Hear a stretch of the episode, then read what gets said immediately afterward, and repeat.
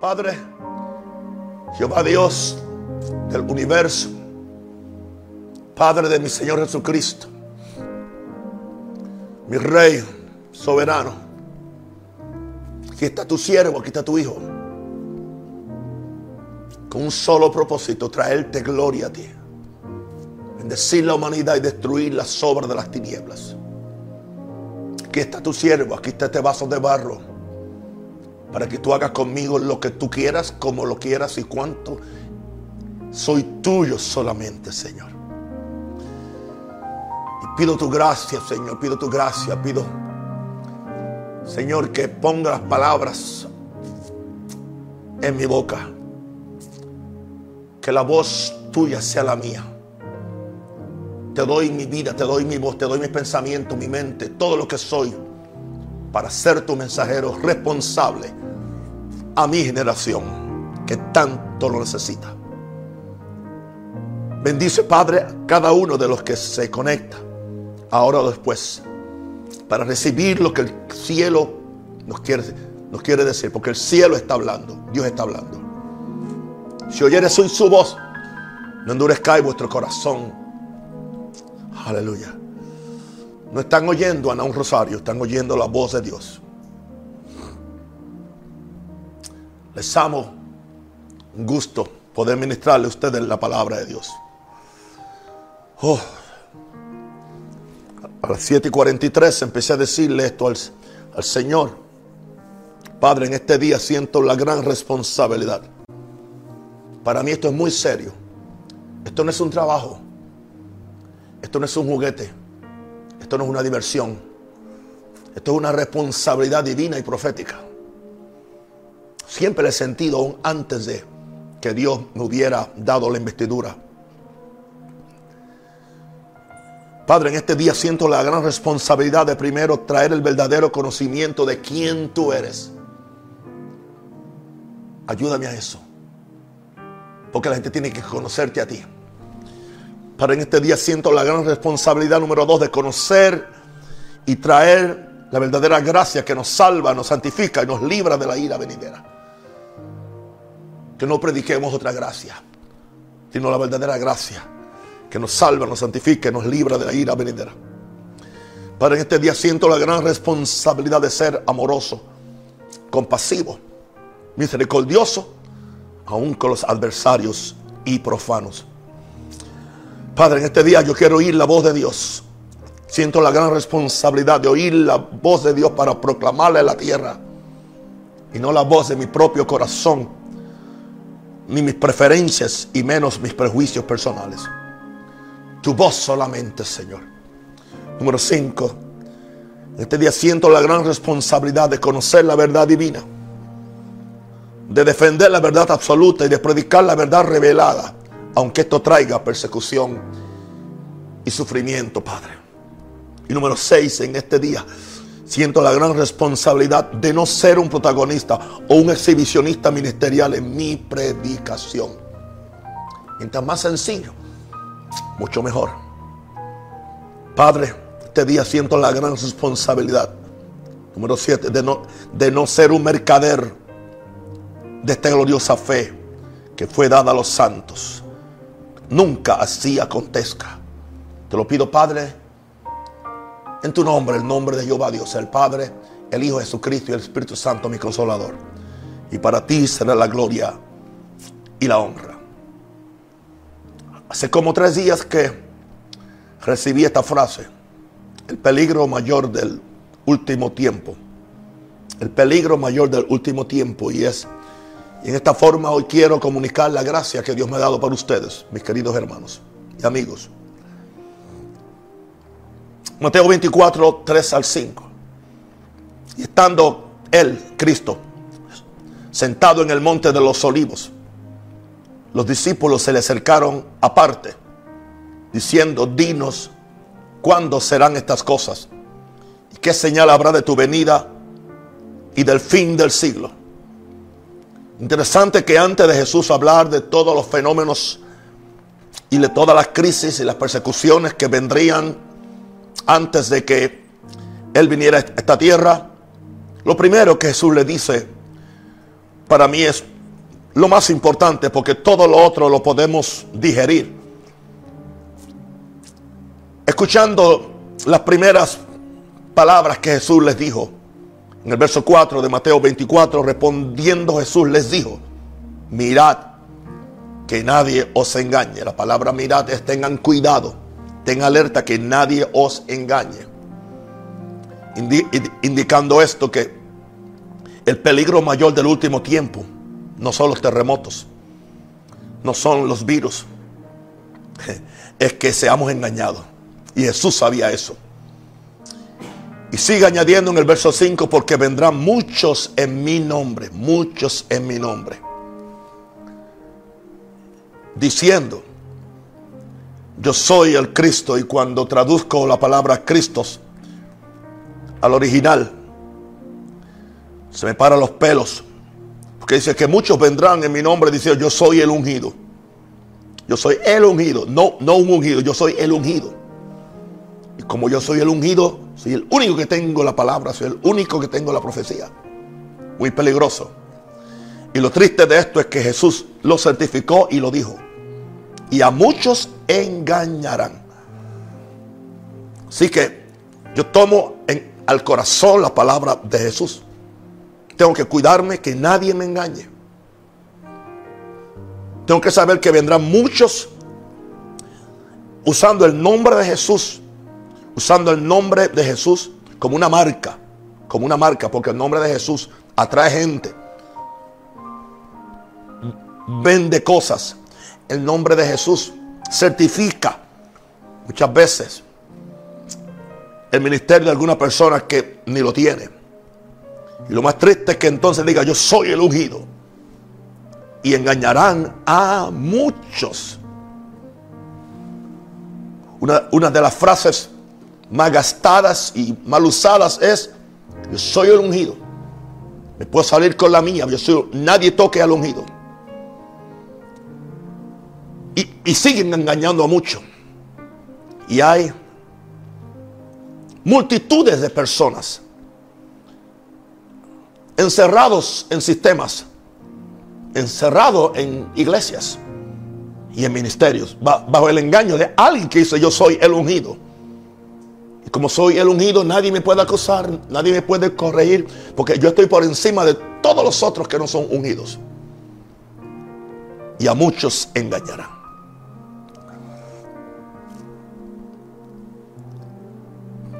¿Cuál es el peligro mayor de último tiempo? El engaño. Y yo voy a hablar de cinco cosas. Cinco cosas. El peor engaño empieza por el corazón el engaño del corazón. Jeremías 17, 9 al 10 dice, engañoso es el corazón más que todas las cosas y perverso. ¿Quién lo conocerá? Yo Jehová que escudriño la mente, que pruebo el corazón. Otra versión lo pone primero, escudriño el corazón y pruebo la mente para dar a cada uno según su camino, según el fruto de sus obras. El engaño del corazón. Jeremías dice que es engañoso. Esa palabra significa que es fraudulento, hace fraudes, que es tramposo, hace trampa, que es insidioso y que es inflado. El corazón. Claro, esto habla de un corazón que no está rendido a Dios. Esto habla de un corazón que no está contrito y humillado como el de David. Esto habla de, un corazón pendenciero, perverso, egoísta. Aleluya.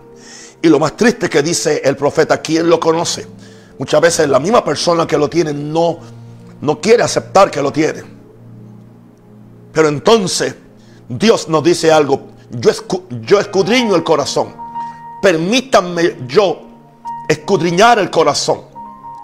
Y es una prueba que cada uno, especialmente los que somos siervos del Señor, nos debemos someter cada día, cada minuto al escrutinio divino y decirle, Señor, escudriña mi corazón, prueba mi mente.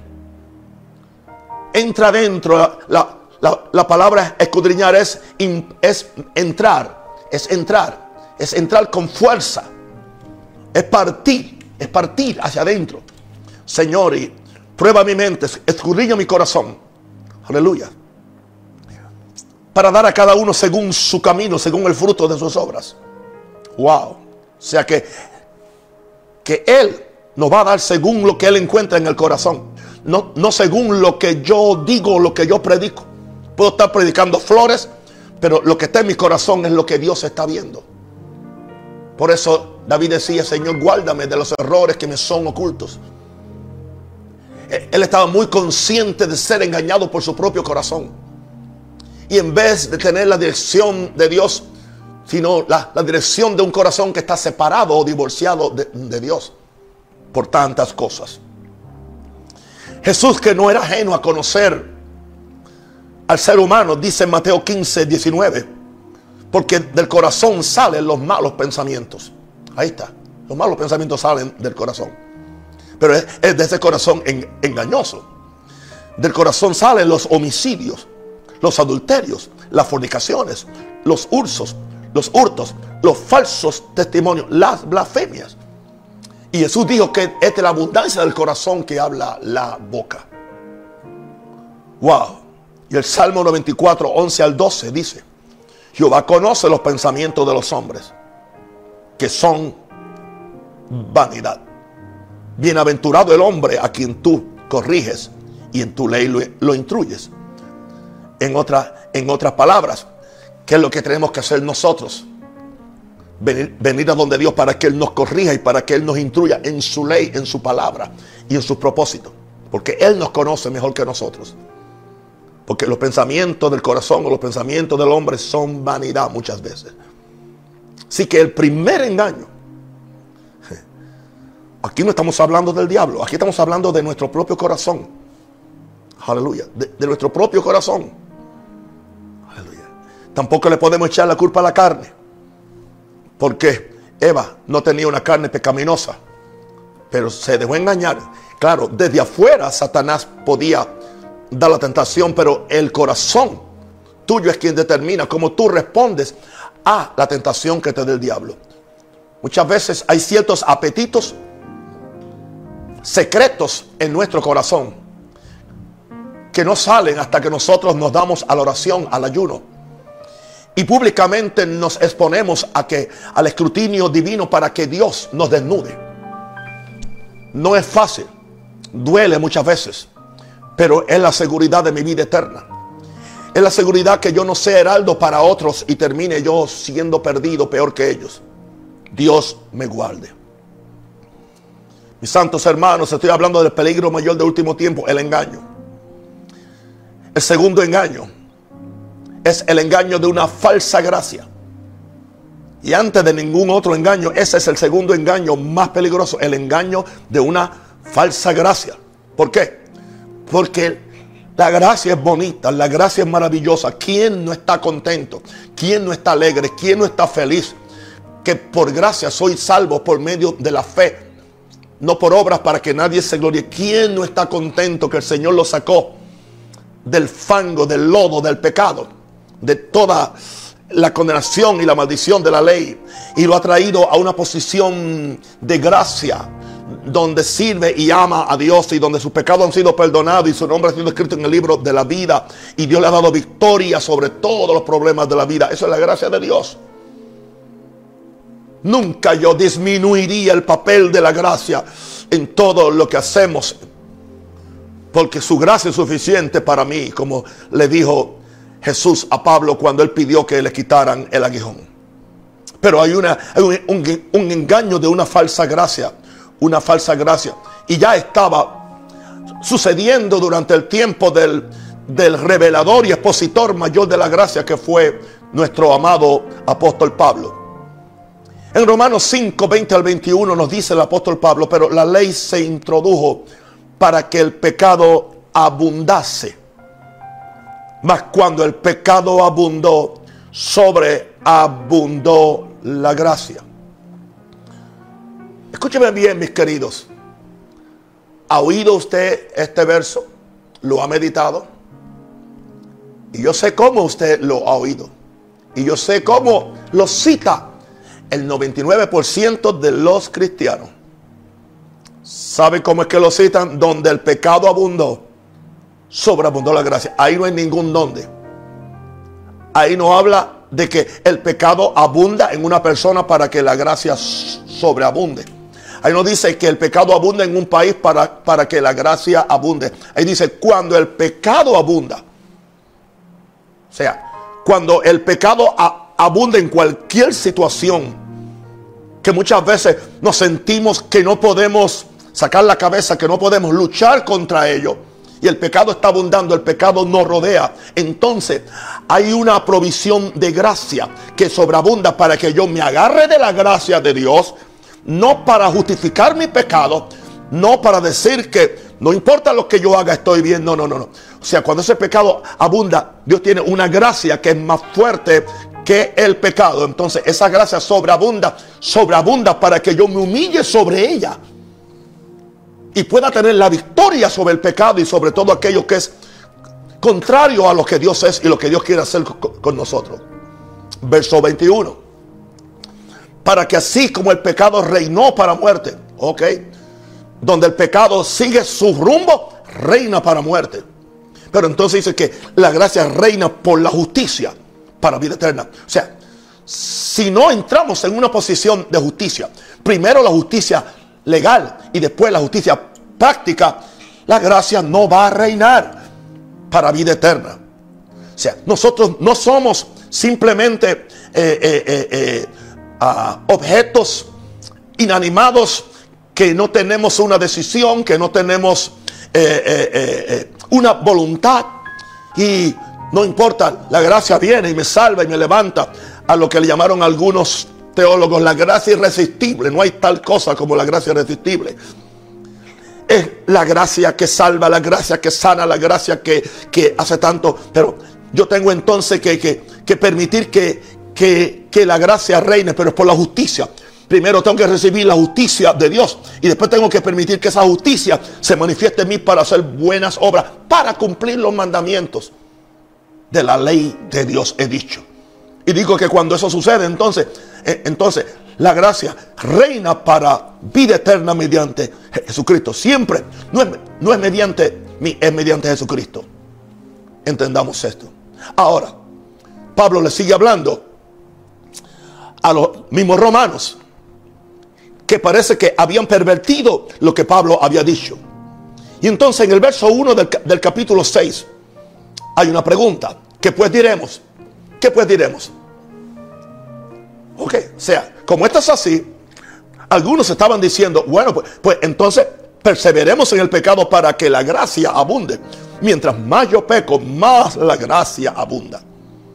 Mientras más yo peco, más oportunidad hay para que la gracia de Dios se manifieste.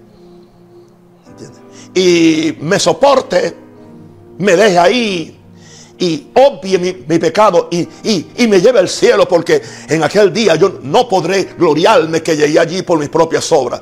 O sea, la gente cuando quiere desvirtuar el mensaje de santidad le dice que uno está viviendo por propias obras. Yo soy el primero que estoy consciente que no son mis propias obras, pero es mi obediencia a la obra que el Espíritu Santo quiere hacer en mí por medio de la impartición de la persona de Jesús a mi espíritu para que yo camine en novedad de vida. Por eso es que Pablo nos pregunta, ¿perseveraremos en el pecado para que la gracia abunde? En ninguna manera.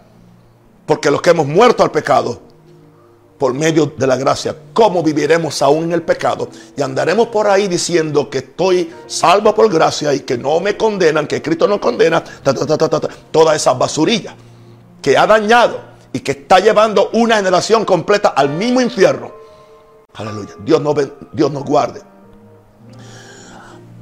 Veamos a ver que ya antes, antes, Pablo tuvo que, hacer una corrección en, en, Romanos 3, 8 al 9. ¿Y por qué no decir cómo se nos calumnia? Y como algunos cuya condenación es justa estaban tergiversando la gracia responsable de Pablo, afirman que nosotros decimos, afirman eso, hagamos males para que vengan bienes. Sea, mientras más pecamos, más se manifiesta la gracia de Dios, más Dios nos perdona. ¿Qué pues? Somos nosotros mejores que ellos, indicando somos mejores que los judíos, En ninguna manera, pues ya hemos acusado a judíos y a gentiles que todos están bajo pecado. En otras palabras, le está diciendo Pablo a los romanos, aleluya, y a los, a los judíos. Bueno, si los judíos están bajo condenación por violar la ley de Dios, escrita, escrita en tablas de piedra. Si ustedes no caminan de acuerdo a la ley de Dios escrita en sus corazones, ustedes serán más culpables que ellos. Porque ahora la ley de Dios está escrita en sus corazones. Porque ahora la sangre de Cristo se derramó por ustedes. Así que dice, no hay excusa. Todos están bajo pecado. Es el engaño de la falsa gracia. Trágicamente es el mensaje que abunda en las iglesias. Es el mensaje que abunda. Hay una proliferación de ese mensaje. En iglesias históricas, aún iglesias carismáticas, aún iglesias pentecostales, que al salir de un legalismo condenatorio, al no conocer la revelación de la gracia, caen entonces en una gracia que es un libertinaje. Es un engaño de una falsa gracia. Cuidémonos de eso. Bien. El peligro mayor del tiempo presente o de último tiempo es el engaño de las riquezas. El engaño de las riquezas. Marcos 4, 18, 19 dice, estos son los que fueron sembrados entre espinos, los que oyen la palabra, pero los afanes de este siglo y el engaño de las riquezas y las codicias de otras cosas entran y ahogan la palabra y se hace infructuosa.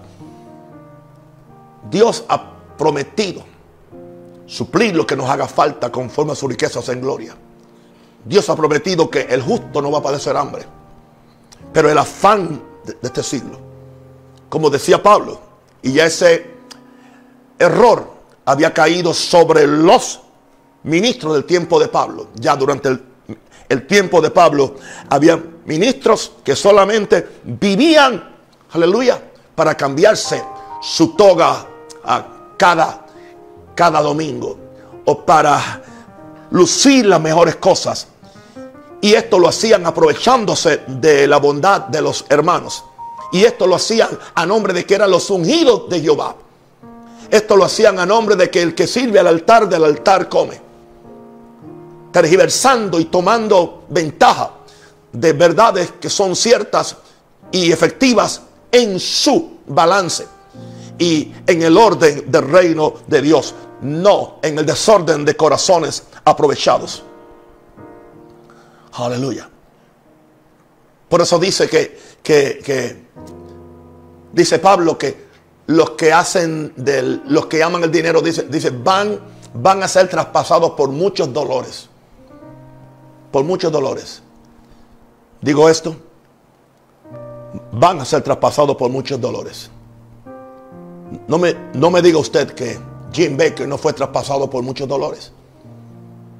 Lo que, empezó bien, lo que empezó bien, lo que empezó bien, wow, se olvidó después que uno no vive para el dinero. ¿Cuánto tiempo estuvo en una cárcel siendo burlado? Después cayó en sí. Después escribió un libro que dijo, yo estaba equivocado. Pero una pregunta, ¿a cuánta gente uno daña? Y gloria a Dios que otra vez volvemos, Dios nos perdona, Dios nos ayuda. ¿Dónde están otros grandes predicadores? Grandes predicadores. ¿Dónde están? Aleluya. ¿Por qué? Por la avaricia.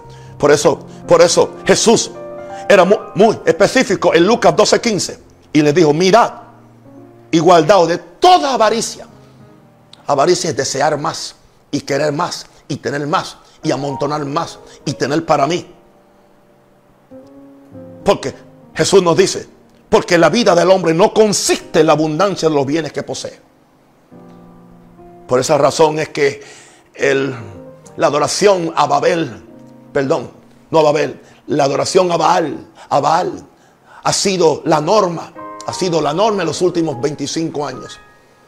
La adoración a Baal, el Dios de la prosperidad, el Dios de la abundancia, el Dios de la, de la comunidad, el Dios del dinero, pero es el Dios de la avaricia.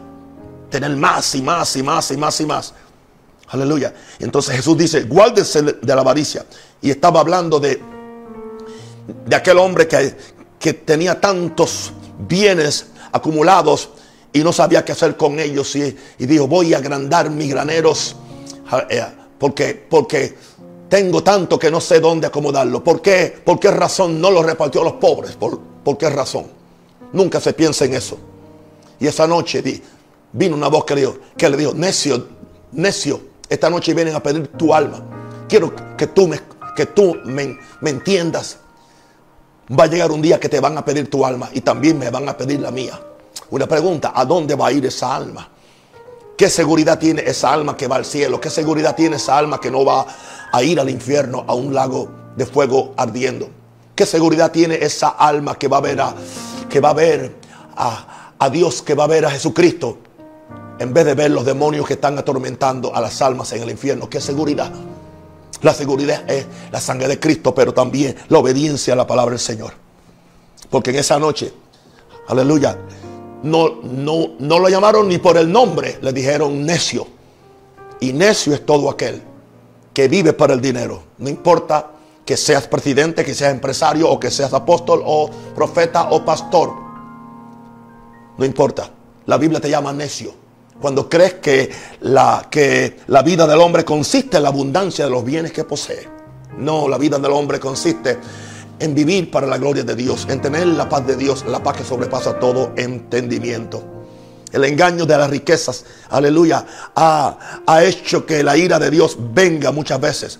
El engaño de, la riqueza ha sacado la consagración de, la iglesia. El engaño de la riqueza ha sacado la oración de, de la iglesia. En el año 18, creo que fue, predicó un mensaje de, cuatro, de, cinco cosas que Dios va a hacer que van a estremecer el mundo. Y la primera que yo dije es que otra vez habrá un látigo. Habrá un látigo. Vendrá Jesucristo, entrará a su templo, entrará con el látigo y va, va a, a, azotar todo ministerio, toda iglesia, todo apóstol, toda operación que se está haciendo en las iglesias, que solamente tiene un propósito, el Dios dinero el Dios dólar, el mighty dollar. Aleluya. ¿Indica eso que no tendremos riquezas? Wow. Dios puede confiarnos millones de dólares y las riquezas no nos tienen. El problema es cuando las riquezas nos tienen, determinan nuestros, nuestras actitudes, determinan nuestros movimientos, determina aún cómo predicamos. Oh, pero yo sé que viene un azote de cuerda y va, va a caer fuerte, va a caer fuerte en todos los países. Y todas estas empresas, que son empresas, que son empresas, que son empresas, cuando se le cobra a alguien para entrar, para entrar a una conferencia, cuando se le cobra 200, 500 dólares para entrar a una conferencia, esa es una empresa. Ahí no está Dios, eso no es Dios. Jesucristo nunca cobró porque nadie asistiera a sus eventos. Es más, Jesús cuando lo vio que tenía hambre, tenía el poder para multiplicar el pan y multiplicar los peces. Ese es el Jesús que yo predico y es el Jesús en el cual yo creo. Wow. Las riquezas nos hacen sentir portentoso. Las riquezas nos hacen sentir autosuficientes. Las riquezas nos hacen sentir que nadie nos puede decir nada. Las riquezas nos hacen sentir que podemos comprar el cielo. La riqueza nos hacen sentir, aleluya, que, que puedo usar mi dinero para comprar al juez o para comprar los testigos o para callarle la boca a la mujer a la que, a, la que se le hizo el daño o el mal. Todo eso está aconteciendo dentro, dentro de nuestra sociedad. Trágicamente, también está aconteciendo dentro de la iglesia evangélica, dentro de, la iglesia católica. ¿Entiendes? Tratando de acallar las conciencias de la gente, pagándole a la gente para que no hablen. Pero todo eso va a salir porque Jesús tendrá una iglesia gloriosa, sin mancha y sin, arruga. Viene una manifestación de la gloria de Dios cuando la santidad de Dios, aleluya, va a ser la consigna de la iglesia. Y la santidad no son ni, ni, faldas largas ni pelos largos. Es un corazón contrito y humillado que alaba y bendice a Dios. Dele la gloria al Señor, aleluya. Porque Dios es bueno. Dios es bueno, Dios es bueno, Dios es bueno. El engaño las riquezas. Número cuatro.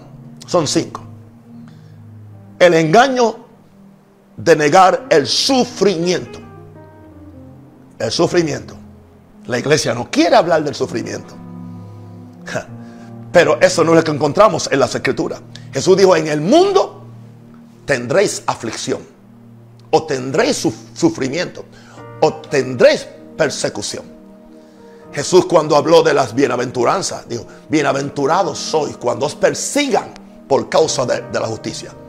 Nos van a perseguir por causa de la justicia. Nos van a perseguir por causa de predicar el mensaje correcto, el mensaje divino, el mensaje de vida, el mensaje de santidad y de servicio. Nos van a, perseguir. No seremos populares. Aleluya. Pero la iglesia, la iglesia niega el sufrimiento. Los teólogos niegan el sufrimiento. ¿Sabe cuál es el problema ahora? Mis queridos amigos y hermanos y compañeros y colegas ministeriales. Aleluya. Cuando la gente regrese de la pandemia, ¿qué usted le va a decir ahora? ¿Ah? Que no había sufrimiento que si viene una plaga solamente va, va a tocar a, los pecadores, pero que no va a tocar a los santos. Recuerde, hay muchas razones. Hay santos que no, que no saben lo que es fe. ¿Entiende? Hay santos que no, que no saben cómo luchar contra esas cosas. Usted no le enseñó tampoco. Usted le enseñó a ser millonario, pero usted no le enseñó a ser santo. Usted no le enseñó a creerle a Dios. Usted no le enseñó a ponerse armadura de Dios. Usted no le enseñó a confiar en Dios. Menos, usted no le enseñó el poder de la sangre. Aleluya. Una pregunta. Ahora que usted le dice a esos miembros de su iglesia que están en su casa. Nuestra gente ha llegado ahí. Aleluya. Miembros de iglesia dos o tres días, ¿verdad John? Sin comer, sin comer. ¿Eso es sufrimiento? Pasar hambre es sufrir. ¿Ah? Dígale ahora. Y hay mucha gente que no van a creer más en ustedes. Ah, y, se, lo advierto. A, todas estas mega iglesias, estas iglesias eh, eh, amigables, estas iglesias de simplemente alboroto y, y positivismo, ¿entiende? Y que no hay sufrimiento y que todo está bien. Aleluya. Ustedes ahora, cuando venga la gente, hay, hay gente que no va a regresar a su iglesia, y yo lo digo.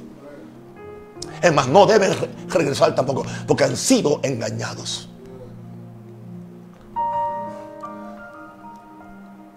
Hay un, hay un engaño. Y es el engaño de que nosotros no vamos a pasar por ningún tipo de, de tribulación. Yo creo absolutamente en el rapto. Cristo viene, hay un rapto. Pero no hay un verso en la Biblia que te diga a ti que no vamos a pasar por cierto sufrimiento. ¿Cómo? Yo no sé, pero hay un sufrimiento. La Biblia nos dice que nos va a sacar, que nos va a sacar de la hora de la prueba. Dice que nos va a guardar en la hora de la prueba. El verso favorito que usa. No, por cierto, no hay un verso en todas las escrituras.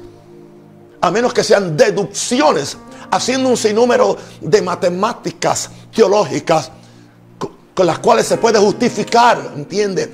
Que la iglesia va a ser sacada de aquí antes que suceda ninguna, ninguna tribulación.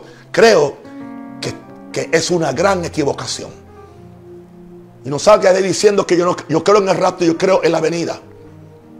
No me diga usted. Hay hermanos nuestros que han sido asesinados en Nigeria. Hace como tres semanas, 50 de, de mis hermanos cristianos fueron asesinados por por terroristas musulmanes. Mis hermanos, eso para ellos es tribulación. Aleluya. No me diga usted, en India, algunos sacerdotes hindúes, aleluya, han agarrado a los cristianos y le han dado una paliza y después le han hecho una cruz con un cuchillo en la espalda. Hoy en día, no me diga que eso no es tribulación. Y esta gente no niega a Dios, esta gente no niega la fe.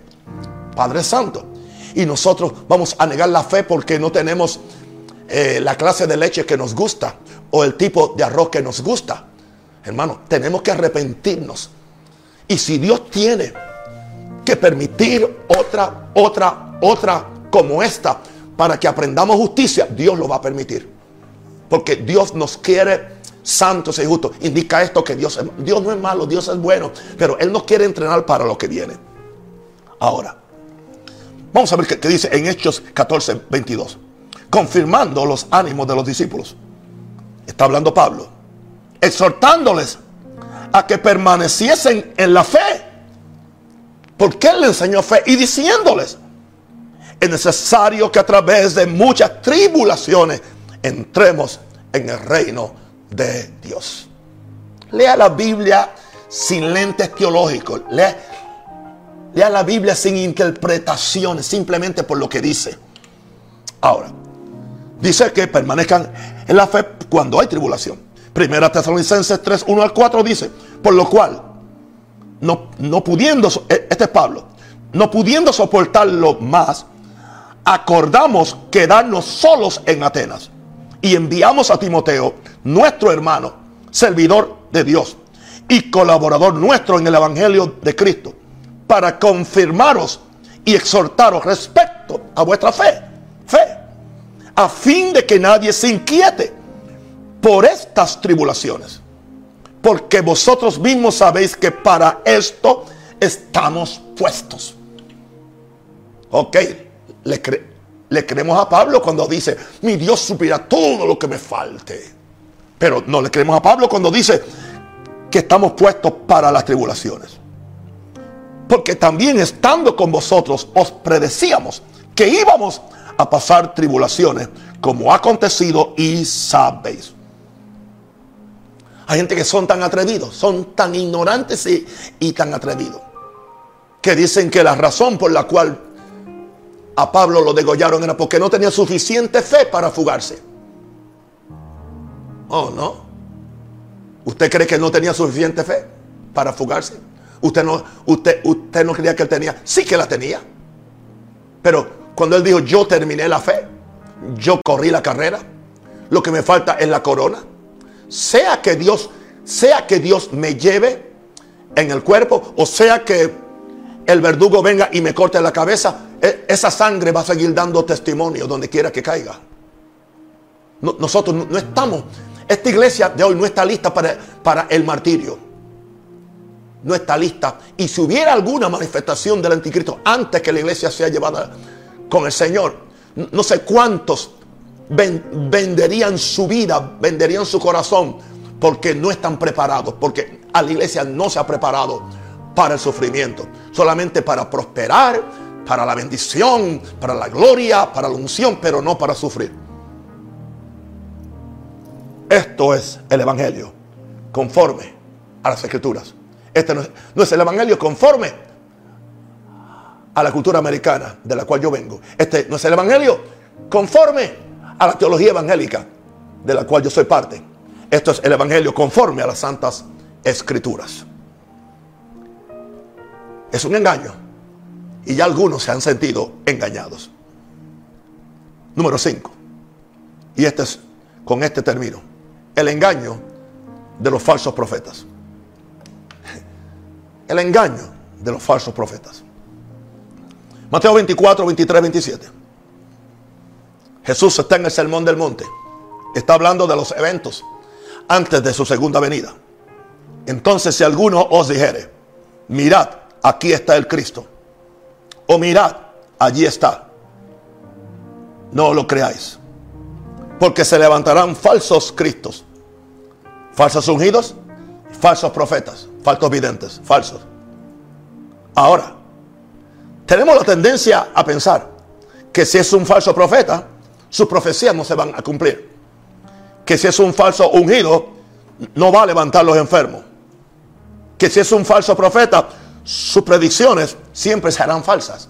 Totalmente equivocado. Porque aquí dice, y está hablando Jesús, se levantarán falsos cristos, falsos profetas, y harán grandes señales y prodigios.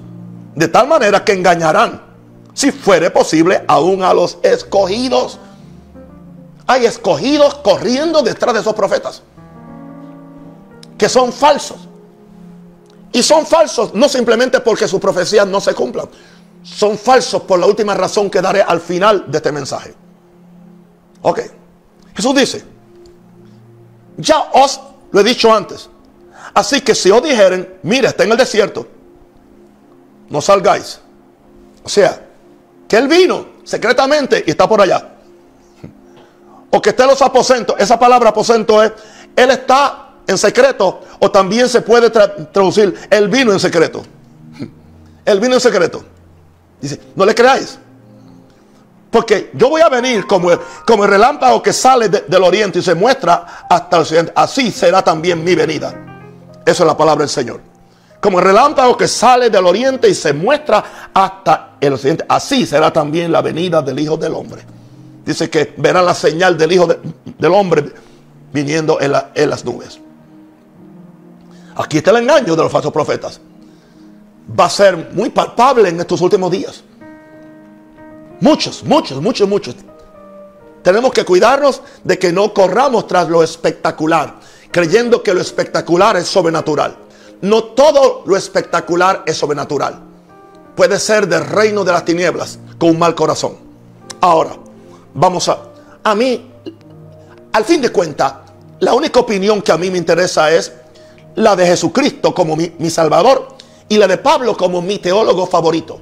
Lo demás, no, no me interesa. No me interesa lo que diga el mejor libro con los mejores testimonios. No me interesa. Los leo, me inspiro, pero no. Mi fe está puesta en, en Jehová Dios. Mi fe está puesta en la palabra de Jesús. Y mi fe está puesta en la revelación que el Señor le dio al apóstol Pablo. Ok, ahora. Ahora, Jesús nos dice ahora. Ya lo había dicho antes, pero en Mateo 7, 15, 23. Guardaos de los falsos profetas que vienen a vosotros con vestidos de ovejas, pero por dentro son lobos rapaces. ¿A qué se refiere que son lobos rapaces? En primer lugar, son, lobos que quieren tu dinero. Son lobos que recogen tres o cuatro ofrendas. Son lobos que cobran por la profecía. Padre, estaba viendo un lobo en un culto. Alguien me, mandó un pequeño video eh, estaba vendiendo un, ungimiento con un gel y con cierta cosa. Y eso iba a sanar a todo el mundo del coronavirus. Charlatán. Tú no conoces a Dios. Y si tú no te arrepientes, va al infierno. Arrepiéntete, pecador. Arrepiéntete, mentiroso. Porque en, estás en una hiel de amargura, dice el Espíritu Santo de Dios. Arrepiéntete. ¿Entiendes? Lobos rapaces. Son lobos rapaces. Aleluya. Muchas veces están profetizando lo que saben o lo que alguien le dijo. Son lobos rapaces que se comen el rebaño. No les importa, no les importa. Ok. ¿Dónde están ahora repartiendo comida? ¿Dónde están ahora ayudando al pobre? ¿Dónde están ahora? Tienen la, la cara, tienen la desvergüenza, tienen la desvergüenza esos profetas. Y hay algunos de ellos aquí en este país. Que en medio de esta pandemia, en medio de esta cosa, tienen la desvergüenza de estar pidiendo dinero en sus programas, de estar pidiendo dinero. Usted no tiene vergüenza. Escúcheme, arrepiéntase de su pecado porque si no usted va a abrir el infierno como un rayo. Abre una piedra, dice el Señor. Yo no quiero que engañen a mi pueblo, porque este es mi pueblo, el pueblo de Dios. Y no tiene que ver nada con que sea maranata, que sea católico, que sea asamblea. Son pueblo de Dios, no importa. Y yo voy a sacar la cara por ustedes y voy y voy a atreverme a decir lo que Dios me dice. Porque eso, ahí es que está, ahí es que está. La gente cree que el profeta es solamente el que predice, no. El profeta es quien agarra el corazón de Dios y trae el corazón de Dios y lo manifiesta a favor de la humanidad. Ese es más profeta que el que te dice cuál es el número de tu cédula o el que te dice cuál es el número de tu casa. Ahora, ¿por qué los conocemos? ¿Por qué los conocemos? ¿Porque sus profecías se cumplen? No, por sus frutos los conoceréis. Porque Jesús dijo que harían milagros y señales y engañarán a muchos porque sus cosas se cumplen. Aleluya. Ahora, dice, entonces, por sus frutos los conoceréis, no por sus dones. ¿Acaso se recogen uvas de los espinos o higos de los abrojos. Así que todo buen árbol da buenos frutos, pero el árbol malo da frutos malos. Su fruto, ¿cuál es su fruto espiritual? ¿Cuál es su testimonio? No puede el buen árbol dar malos frutos, ni el árbol malo dar frutos buenos. Todo árbol que no da buen fruto es cortado y echado en el fuego. Cortado y echado en el fuego. Y habla del infierno. Así que por sus frutos los conoceréis. A mí no me importa cuántas profecías pegaron, como decimos, pegaron. Pero también va a llegar un momento que el Señor los va a poner en vergüenza. Y ya algunos están quedando en vergüenza. por su profecía falsa. Ya algunos han quedado en vergüenza. Yo lo que le pido es a esos, a esos que, que, que por alguna razón hicieron una predicción. Me da pena porque los amo a todos ellos, pero tengo que decir la verdad. Arrepiéntanse ante el pueblo. Dígale al pueblo que usted no oyó a Dios. Que, usted que decía que, que, que, el, virus se terminaba el día 7. El día 7. Usted no, mi querido santo, usted no oyó a Dios. Usted no pierde nada pidiéndole perdón al pueblo y a su, y a su iglesia para que usted, para que usted otra vez recapture el respeto en este país. ¿Ah? Y a ese que dijo que ayer era la lluvia de ácido que iba a terminar el, el, el, virus. Mentira, no vino. después de eso, se han, se han registrado más de 200 casos aquí en este país. Mentira. Estás oyendo un espíritu familiar. No estás oyendo a Dios. Supongamos que oíste a Dios en las otras veces. Ahora, el problema es ese. Oímos a Dios en otras veces. Quizás acerté en otras veces. Pero ahora creo que ahora yo tengo ese don inerte en mí. Y que lo que yo diga es ley. Y no importa que hable lengua. Y no importa que siente el fuego y todo eso. No, no, no, no, no, no. Es un peligro. Es un peligro. Mira hermano, cuando yo siento algo de Dios, yo lo digiero.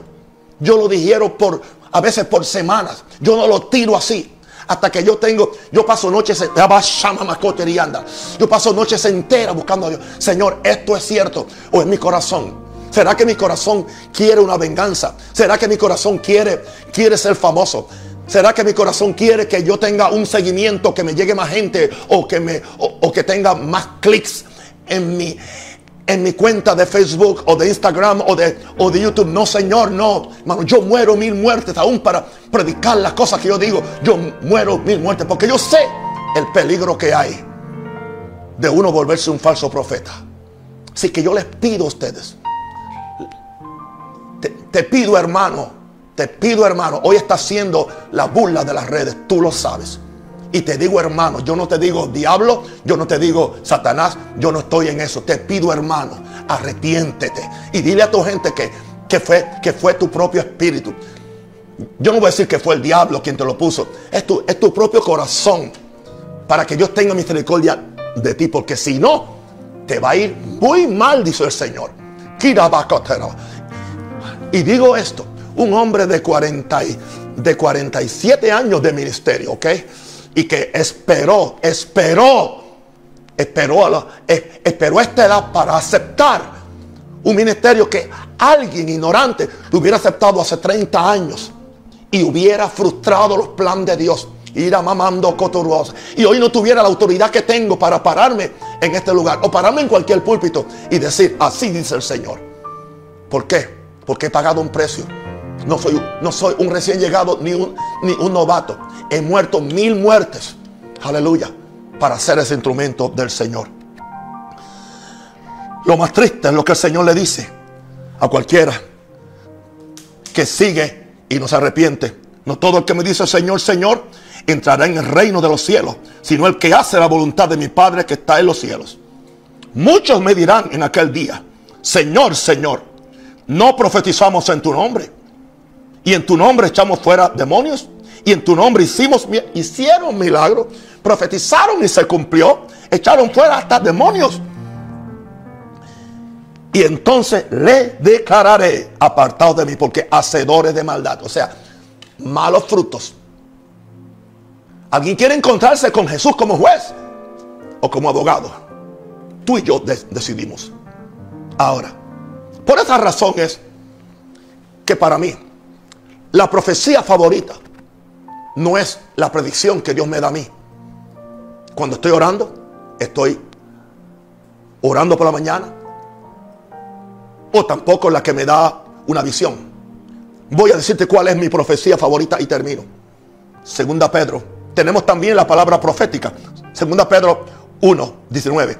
Tenemos también la palabra profética más segura a la cual hacéis bien en estar atentos como una antorcha que alumbra el lugar oscuro hasta que el día esclarezca y el lucero de la mañana salga en vuestros corazones. Entendiendo primero esto, que ninguna profecía de la escritura es de interpretación privada. Porque nunca la profecía fue traída por voluntad humana, sino que los santos. O sea, el problema es, dice, los santos hombres de Dios, no los predicadores, no los apóstoles. Y hay mucha gente que tienen el título, pero no tienen el primer título que tú necesitas, el primer oficio que necesitas antes del oficio de apóstol, de pastor, de prevístero. El primer oficio que necesitas es ser santo ante Dios. Porque nunca la profecía fue traída por voluntad humana. Pero los santos hombres de Dios hablaron siendo inspirados por el Espíritu Santo. Creo que te he predicado desde mi corazón. Y no creo que violé los siete principios que dije al principio. Porque el tercero era ser amoroso, compasivo y, misericordioso. Pero eso no indica no ser verdadero. Tengo la responsabilidad. Porque a mí me van a pedir cuenta de cómo yo administré la gracia y el don que Dios me ha dado.